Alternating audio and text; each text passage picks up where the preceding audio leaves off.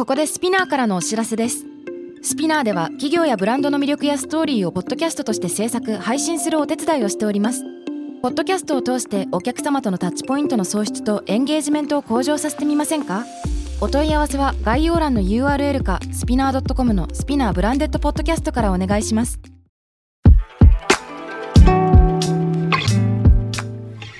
Everyone, welcome to the club. I'm your boss Mila and レイコこのポッドキャストは私長谷川ミラと佐藤マクニッシュ怜子の2人でお送りするおしゃべりプログラム。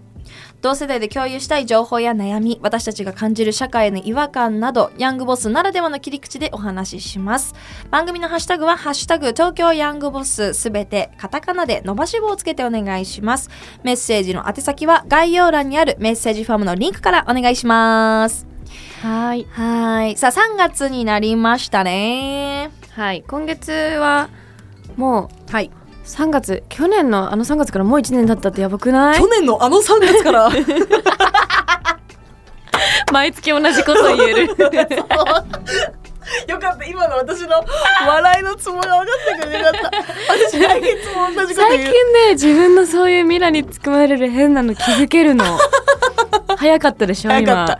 前まではえ？今の何が 面白かったの？みたいなのがさ私もまあまあ我ながら突っ込んできますからね。Oh my god it's been a year since last month. 今毎回ちょっとやろうじゃん。毎.毎月。I'm crying. I wanted to say 今月は。スーとか言っちゃってごめん本当にカットして。本気で笑ってるこの人。何メモメモしだしてんの？めっちゃ面白いと思ったから。Oh あメメモしてくれてんの？Oh はいネタ帳？うんネタ帳。メモ帳。どうぞ。いや違う私が言いたかったのは3月といえばあの国際女性デーです International Women's Day. International Women's Month. Month. ボロボロの月の月っていう月から1ヶ月あ1年経ったんだねっていうのを言いたかったんだけど、あのちょっとすいません。変な言い方になっちゃってね。I love this. このクオートめっちゃ面白い。気を取り直して、えー、3月8日が国際女性デーでございます、Yes. はい、えーで最近は3月日本でも日本ではその8日しか祝われてなかったけど、うん。もう結構世界的に見ても3月がそのインターナショナル・ウォメンズ・マンス、うん。まあ、3月は、えーそういうお祝いをしましょうっていう流れに日本も含めてなっているのかなと思うんですね。ねなってきたよね。うん。まあ、私たちも毎年って言っていいか、あうん。の3月になるとこういう国際女性デーにまつわる内容だったりとか。うん。ジェンダーギャップの話だったりとか。お茶ですね。ごめんなさいめっちゃ音聞こえるん。めっちゃ敵なお茶をありがとう。いつもご用意いただいて、はいプアル茶でご I'm ざい so ます。Sorry 音すると思わなかった。話していい？もう。で改めてねこの国際女性デーを皆さん多分リスナーの皆さんは知ってると思いますけども改めてご説明させていただきますと、うん。えー国際女性デーとは1904年にニューヨークで婦人参政権を求めたデモが起源となり国連によって1975年に3月8日を国際女性デーとして、えー制定されました。国際女性デーは素晴らしい役割を担ってきた女性たちによってもたらされた勇気と決断を称える日です、うん。なので、まあ、過去にそういうムーブメントだったりとか動きをしてくれた先輩女性の方々のおかげで、えー、と私たちは当たり前のように選挙に行けたりとか、えー何回もこれ多分この番組でも繰り返し言ってると思うけど昔はね女性は自分であのー銀行口座を開けることができなかった。うん。夫の許可がないと、えー何もできなかった。だから結婚を女性はしないと社会的な権限をもらうことができなかった。想像できる？ねだから家とかもあれだったらしい。まあこれちょっと国際女性デーの基準とは違うけど、うん。なんかママとこの間なんかその結婚前に同棲するかしないかみたいなうん。話をしてた時に、ううんちのママはいやもう全然まあ今時はあれだよね別に。結婚しなくてもあのカップル同士で住んで、うん。まあほら家が借りやすくなったっていう背景もあると思うんだけど、うんうんうん。まあ言ってたのは昔はさって実家から出たかったら結婚するしかなかったのよとか。うん。だからあの結婚もしくは結婚前提でお付き合いしてる人と住むとか。なんで？それはうん、そういうもの？女の子は。うそういう空気ってこと？うん多分もっとたどってふあの深掘りしていくと。それこそ女性は働いてないからじゃない？あと女性が一人でこう家賃をうん。払ってっていう金銭的な部分もそうだけど権利的に一人で借りれない？っ借りれないっていうのもあもったよね多分あったと思うし多分社会的な信用がない？え、うんうん女の人一人で住むの、うんうん払えるの？みたいな。でそれはなんでかって言ったら女性がそもそも働きに、ね、まとままともな仕事って何って感じだけど、うん。えっと、フルタイムのうん。正社員今でもそうだよねでも、うん。あつくことができなかったのが、どんどんどんどん皆さんがこう本当にこれは感謝しなきゃいけないよね。うん。感謝する日だからさ、うん。まあ、これちょっと踏み込んだ話すると、うん。えなんかメンズデーはとか男の人は称えないの？うん。みたいな、まあ、ちなみにメンズデーもありますはい。だからメンズデーを祝いたかったらその日に祝えばいいじゃん、うん。だからこの国際女性デーには割り込んでこないでーっていうのがちょっと正直なところかな、うん。なんかそうだね。私最近気づいたんだけどちょっと文句言う時英語になりがちだね。なんか あの今言おうと思ったのはなんか「If you want to celebrate go back to your own month」みたいな感じで言おうと思ったんだけど。うんわかる。なんか日本語であの感情じゃない？あ感情の問題じゃない？しあなたがセレブレートしたかったら メンズデーやってくださいって思った。わかる、なんかうん。まあ、そこはなんかもうそれは women gender equality とかそっちの話になんかつながっちゃうからあれだけど、まあだと女と男で分けるのはどうなのとかそね。の議論に行くともうちょっと待ってって感じだから、うんうんうん OK there's 4月は4月20日はそれこそ LGBTQ のプライドマンス。日本はプライド。世界では6月がプライドマンスだよねとか、うん。まあそのあれがあるからメンズも盛り上がりたかった。いや俺らも毎回例えば大黒柱って言われて苦しめられてきたんだとか、うん。声上げればいいと思う、うんうん、なんかさ何事もさやりたい人がやればよくない？ほんとやりたいものやったもん勝ちって流れない？すごいすごいいつも私これ流れ流れない？頭の中で。流れない。毎回？流れないじゅんやえ？やりたいことやったもん勝ち人生一瞬って頭の中でめっちゃ流れたりとかあとギリギリの時はギリギリでいつも行きたいたいから全然流れない、マジ？うん、ちょっと共感できないな。だよね。えーこれめっちゃ君代くんとこの間あの共感してたんだ。あそうギリギリでいつも行きそんなことないんだよ。はい以上です。ごめんごめんごめんまあでも本当そう思う。こういう議題が出てくるとこう,、まあ、こういう発信するしたい人たちがすればいいしそれで、私だって他の人たちが発信してたしてることで知識としてあそうなんだってなってその信者にならなくても別に価値観をそこでまあ、応援しなくたり agree しなくてもね。しなくても知識としてこういう人たちはこういうことをやっているって思ってればいいし、ただそういういろんな思考がやっぱりいろんなところであるんだよっていうことだけの理解をうん。広めるうんっていうのになんかこう step in して「お前それ違うぞ」っていうのは違うじゃん。ナンセンス、うん。だし同時に私は思うのはうーんそれぐらい今法律的に特に日本とかは、まあ、そのいろんな国の法律を見れば分かると思うけどちょっと前ではとある中東の国では女性はサッカー観戦をしちゃいけないっていう法律があったりとか今でもまだ全くメイクセンスしない女性だからやっちゃいけない仕事とか、うんうんうん。えー見ちゃいけないやっちゃいけない。まあ女性なのにうん。なんでこの仕事ついてんのって偏見とかね。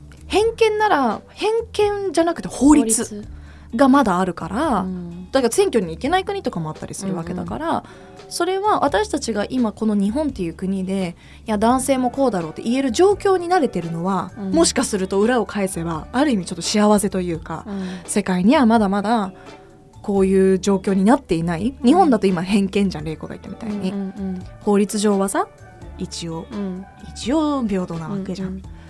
一応ね。うん。だけどうん。だからそこは忘れちゃいけないよね。もうちょっと世界基準で考えて世界の裏側ではこういう理由で苦しめられている女性たちがいる。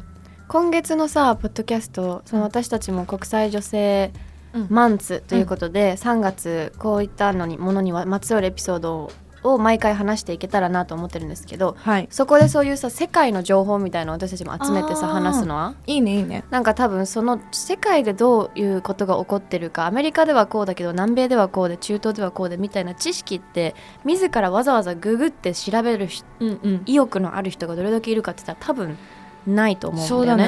ねだったらなんかこう聞き流しのポッドキャストで聞いてくれてる中でち情報として入っうんうんるように、うんなんかそういうちょっと私たちも調べて、うん。そういうそういうのちょっとや知りたくない？そうだね。それかそれもだしなんか後半でもしブッキングマにあったらあの私のお友達のさジェンダーの発信してる子とか呼んでその子に教えてもらってもいいかもね。いいねいいね。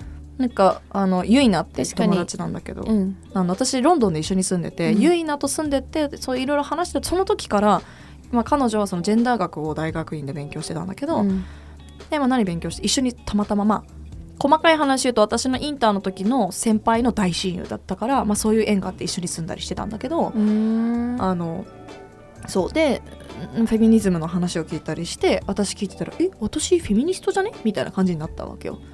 要はそのフェミニストってさまあ、よくこれ玲子とも議論するしもう本当にヤングボスを毎回聞いてくれてる人は耳にタコができるぐらい言ってると思うんだけど別に私たちは働こうぜって言ってるのがフェミニストじゃなくってうん。お家にいて専業主婦やるのももう OK 女性が働きに出るのも OK うん。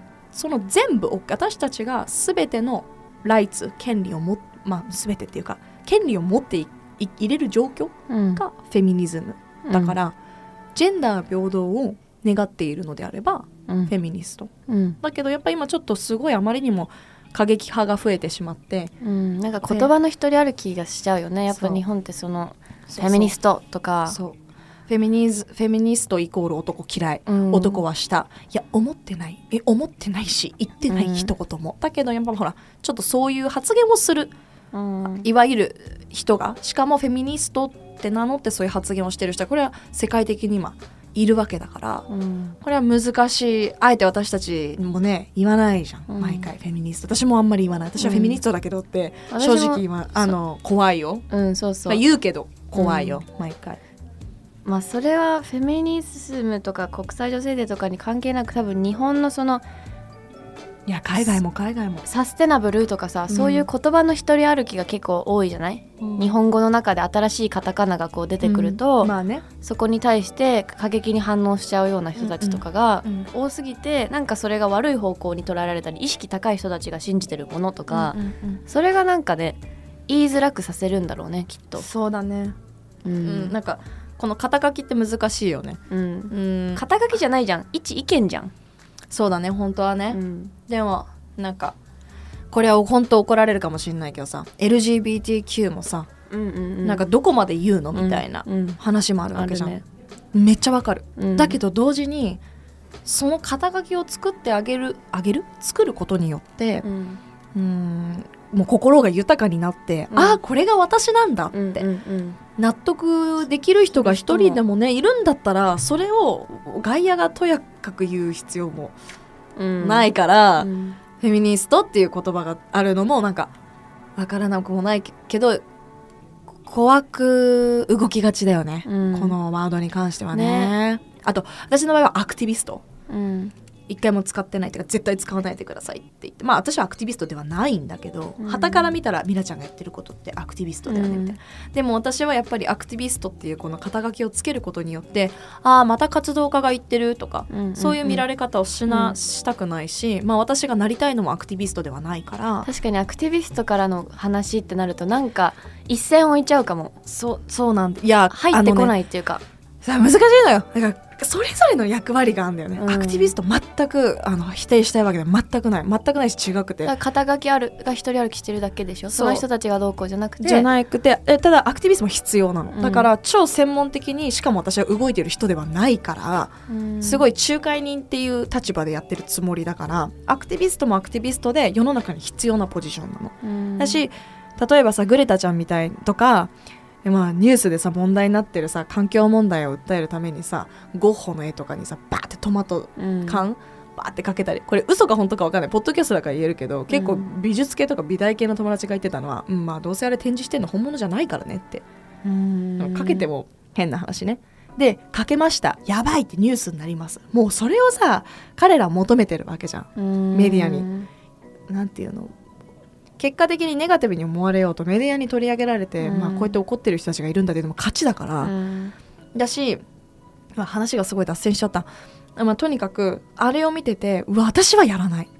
けどあの何グレタちゃんみたいに毎週金曜日学校に行かないで環境問題について発信するかって言ったらそうじゃない、だけど彼女たちみたいな方々がいるおかげで私はこのスタンスをキープできてるんだなっていうのはめちゃめちゃ理解してるうん。わかる言いたいこと。なんかこのめちゃくちゃコアに発信してくれてる人たちがいるから私はこのなんかぬるい中途半端でできてるんだよなって思う、うん。ここのコアでおちゃんとこうやってる真面目な人たちがいなかったら多分私もそっち行ってたと思う。日本ではさ逆にミラみたいな人がいないとそういう一つのものに軸を持ってプロフェッショナルに発信してる人は多分意識高すぎて、若い子が目を向けれないんじゃない？ハードル高すぎまあるんじゃない、本当ね言葉を選ばずに言うとうん。あのそうだと思う。でも、人に思いを届ける時ってさ本当いろんなパターンが必要だと思うの、うん。答えが一個じゃないからそのアクティビストの人たちの思いうん。えー深い、えー時にはちょっと心が傷つくかもしれない映像とか言葉とかでの発信の方がうわ心打たれて感銘を受けましたって人もいると思うし、うん。私みたいに、えーなんかみんなこうとりあえず楽しくやっていこうぜみたいな、えーマイボトル持ってるの？かわい。いあいいえ。みたいなぐらいのスタンスの方が 刺さる子もいるし、うん。真面目に刺さる子もいる。違う人もいるから,、まあね。だ人間ほんといろいろいるまあ、から、両方必要だってことだそうそうそう。だからこのリスナーさんでえもう毎回さ、まあ、ちょっとさ来るわけじゃん。レイコがそうじゃないって言うたびにさ。でもそうじゃなくてレイコみたいなポジの人も必要だと思う。その、言葉には agree しマインドには超 agree なの、うん。でもなんかその言葉にはちょっとアレルギー反応を感じるんだよねっていうのは、うん。もうリアル。うん。だからよくなその私がでしょ？うん。うんうん。そ私そうそうそうじゃないよっていうのを伝えていきたいけど。うん。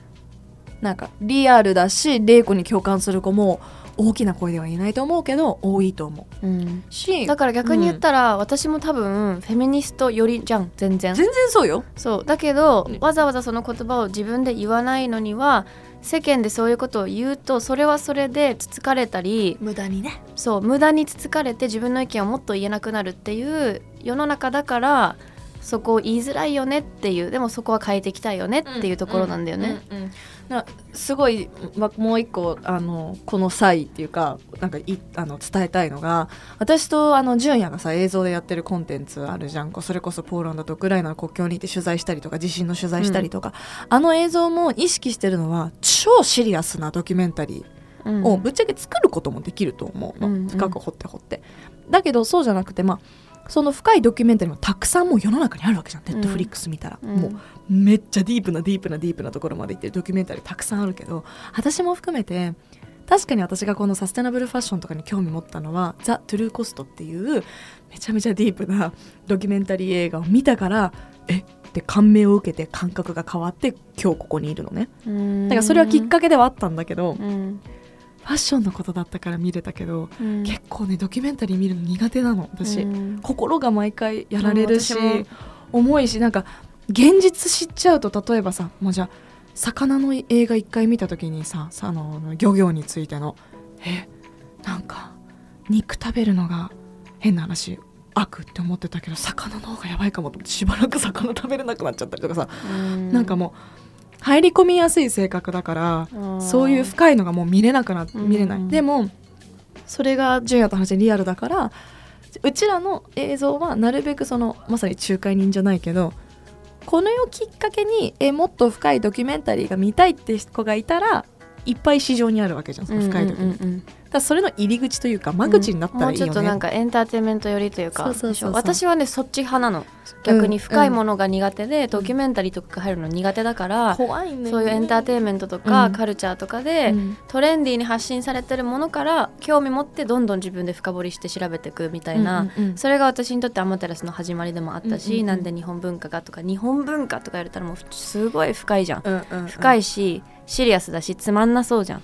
なんかだけど、マジつまんなさとか真面目ってなっちゃうか。らそうそう。マスじゃないマスなんだろうね。うん、このニュアンスね。そうそう。だからそのもっとおしゃれでトレンディーなものから、うんうんうんあフファッションを通してうんうんうん。和を発信したいっていう、自分がそうだから私もそのスタンスでブランド作りとかをしてるのね、うん。だからなんかわかるよ。そういう感覚だよねそのドキュメンタリーもわかる。そうなの。うん、それでさだって深いやつはもうなんか NHK さんとかがやるじゃん、てかもうあるじゃん。うん、この中間のある意味世の中ではえ中途半端って言われるかもしれないけどここがいないんだよね。だから社会うん。変わってないんじゃないって思う、ま私もそう思う、うん。本当にいつも昨日のインタビューでも話したけど日本のこのふ硬い部分を柔らかくしたり崩したりモダナイズするっていうモダナイズってすごくいい言い方じゃん、でも日本人はそれを崩してるとか、うん壊してるとか、うんうん。文化とかをね、うん。す違うじゃん、うん。どんどんモダナイズして若い人たちに残しつつね残しながら発信していかないと古いもので終わって忘れられちゃうよっていううん。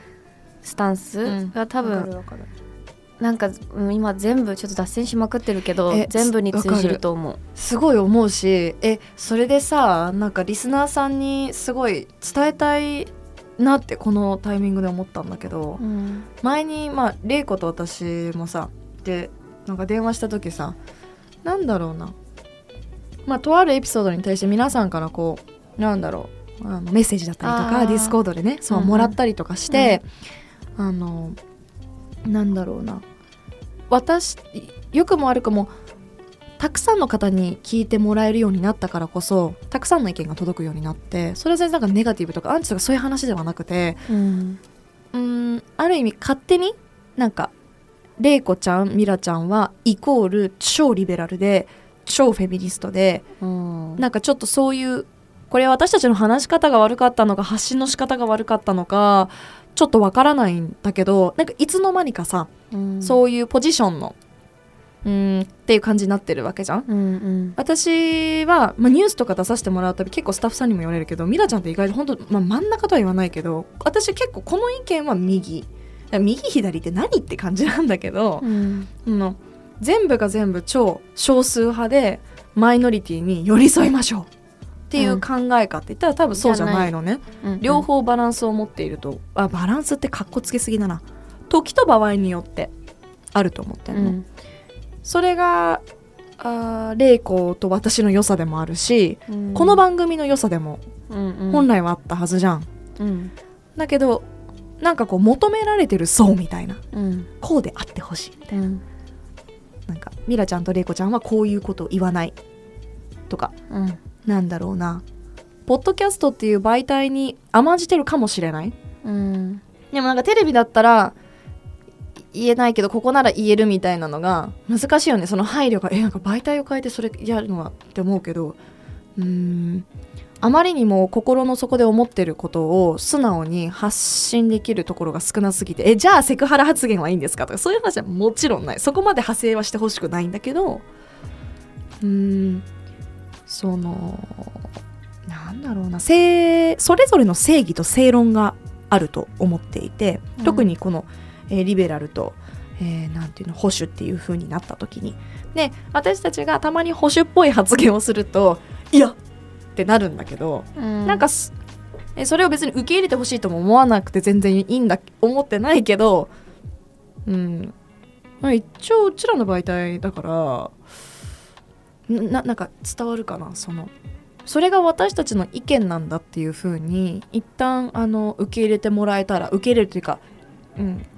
うん。尊尊重してもらえたら嬉しいなっていうのはあったかな。うん。まあ、そのための番組でもあるしね、うん。その私たちを尊重してもらうためっていうか私とミラの中でも全然意見が違う中でこう友達で意見が違う2人が意見をぶつけ合ったりそれを口論じゃなくて、うんアイデアの共有に変える話し方っていうのをこうんのポッドキャストでは発信したかったから、うんうんそれに対して私たちの中でも「いやそミラそれは違くない?」とかも絶対それって私たちの中でなんかタブーじゃん。うんうん意見に対して間違ってる正しいっていうジャッジはノンナンセンスっていうかそういうはそれはもうか会話にならない、うんでもたまにしちゃう時もあると思う。ん。でもああると思う。それをう。うん。視聴者さんと私たちの中でもそうじゃないくいたいよねってそうことだよね。そうそうそうう。ちらも完璧じゃないけど、うん。at least 少なくとも私たちは face to face でここで今やってるけど、うん。なんかそのそうだね。メッセージいただいたものに対して例えば私たち私の私はそれはちょっと全然私は違うわっていう意見が来たとしてもそれをそのまま言いたいし、それは違うと思うよとかじゃなくって、私だったらこうするなとか私はこうだよっていう話し方、なんかみんながそういう話し方にどんどんなればいいのにね。そうだね。本当に思う。そうそうだからえ例えばなんか私は思うのはしょうがないんだけどなんかここのこの部分のこの言い方ショックでしたとか来ると、あなんかねテラハの時思い出すの。テラハのうん。なんか見てる人そういう意見多かった、えー。なんかまあでもテラハとかさらにさへなんか変なとこっていうか一部一部うまく切り取られてるからさ番組とかテレビはね。まあねまあねそうなんだけどその感覚がすごい、うんうんそれをここで言われちゃうとね。そうそうそう余計になんかあんまカットしてないから素だもんねこっちはね、ね素だしあ私の素なんていうのかなその意見の否定ならまだいいんだけど結構人格否定に入ってくると なんかまあじゃあえーすごい難しい。これどこまで流すっていうのはちょっと一旦あれだけどむこのフェミニズム、まあ発信者の難しさだよね、はい。リアルを発信してって言われてしたいし、でもこういう意見が来ちゃうと私たちも人間だからっそう。ていう、フェミニズムとかジェンダーの平等の話をものすごくしたいうん。私たち、うん。超したいんだけどもそれをすればするほどえっ、となんていうのかな。うーんうーん間違ったなんか求められる意見と多分私たちが思ってる意見がうん。ちょっと違った時、皆さんと違った時のうん。反応が「うん?」って思うからもうしなくてもいいかなとも思ったりしたよね。うん。だからもうい一切この話やめるっていうのもあったよね、うん。電話で話しててさ。うん。フェミニズム系の話もしなくていいんじゃないってこういう意見が来てしまうのであればみたいそなのは、れがね仮に99個がいいコメントで1個がマイナスだとしてもそのマイナスの1個のねうーんそうね。影響は影響力すごいあねる。でもかといって私たちの意見に全部 agree してとも思ってないけど agree しないなら心にしまっといてっていうのは思ったかな。うんでもでも発信するものとしてなんかそんぐらい我慢しろよみたいな人も出てくる。いるよね。うん難しい。まあいいのよ。この議論が生まれるだけでも十分いいと思うんだけど、まあ、それぐらい私たちは普通にそのジェンダージェンダーイコリティに対してものすごくやっぱりこう社会で生きていく女性として嫌な思いもたくさんしてきたしこれからの逆に先輩たちのおかげでこういう自分たちが今起業して自分たちで番組持っていろんな素晴らしいアクションが起こせてるから、うん。もっと次の世代のために、えーできることはあるんじゃないかっていうのはあるし多分人一倍強いはずじゃない、ううんちら。だから、うん。そこのコアだけは理念だけは伝わったらいいなっていうのはあるよね。もしかしたら正しい言葉遣いだったりとか、まあニュアンスが、ね。うん。まあ口は悪いしね。うん、口悪いしずれてしまう時もあると思うけど なんか根っこはそこだよっていうのは伝えたかった、うん、意見はいろいろあっていいけどさ、はい。おみんなでなんかいいろんな意見逆にあった方がいいと思うし、うん。それを尊重して面白いことみんなでしてこうよって思う、うん。そうだね。否定してても何にもせ何にも伸びない、そうだこの世ねの中でさ3月7日今週ですね。すごいすごいカーブかけるね。えー3月7日今週、えーアマテラス主催で東京ヤングボスの公開収録ディナー会が行われます。はい、そこで何を話すかっていう相談を今したかったけど、うん。でも今こう私たちが素直にうん、いろんな話をしたのでそこの皆さんの反応だったりとかコメントもらってうん、3月7日にもいいかもね、うんうん、なんか話してでリスナーさんたちもいるわけじゃん、うん。だからもしこの回を聞いた後に、うん。ね、意見がある方いたらこうディスカッション会みたいにしても面白いかもしれないよね、イベントの中で、うんそうだね、うん。このそれもありだね。エピソードとして出してもいいかもね、来れなか来れない人の方が多いだろうし。ううん。そうだね。じゃあ公開まあ生公開収録だからじゃあ撮ってそれもリリースしましょうか。はい。うん。いいね。でうん、ちょっとだからいつもよりいつもよりさらに会話っぽい、わちゃわちゃしてるとはわちゃわちゃしてと思うけど、えー聞いていただければと。楽しみだね。楽しみ。結構も。めちゃくちゃ規模も大きいから。そうだよね。初じゃない？こんなに集まるの。うん。ね。これこういうの定期的にしていきたいね今年は。定期的にしますので。はい。お楽しみにしてください。はい。じゃあ3月7日会う人は。そこで会いましょう。OK See you soon See you soon 東京ヤングボスは毎週月曜にニューエピソードが配信されます番組ハッシュタグは東京ヤングボスメッセージの宛先は概要欄にあるメッセージフォームのリンクからお待ちしてます Alright, thank you all for listening. That was Mila and Reiko. Bye. Bye.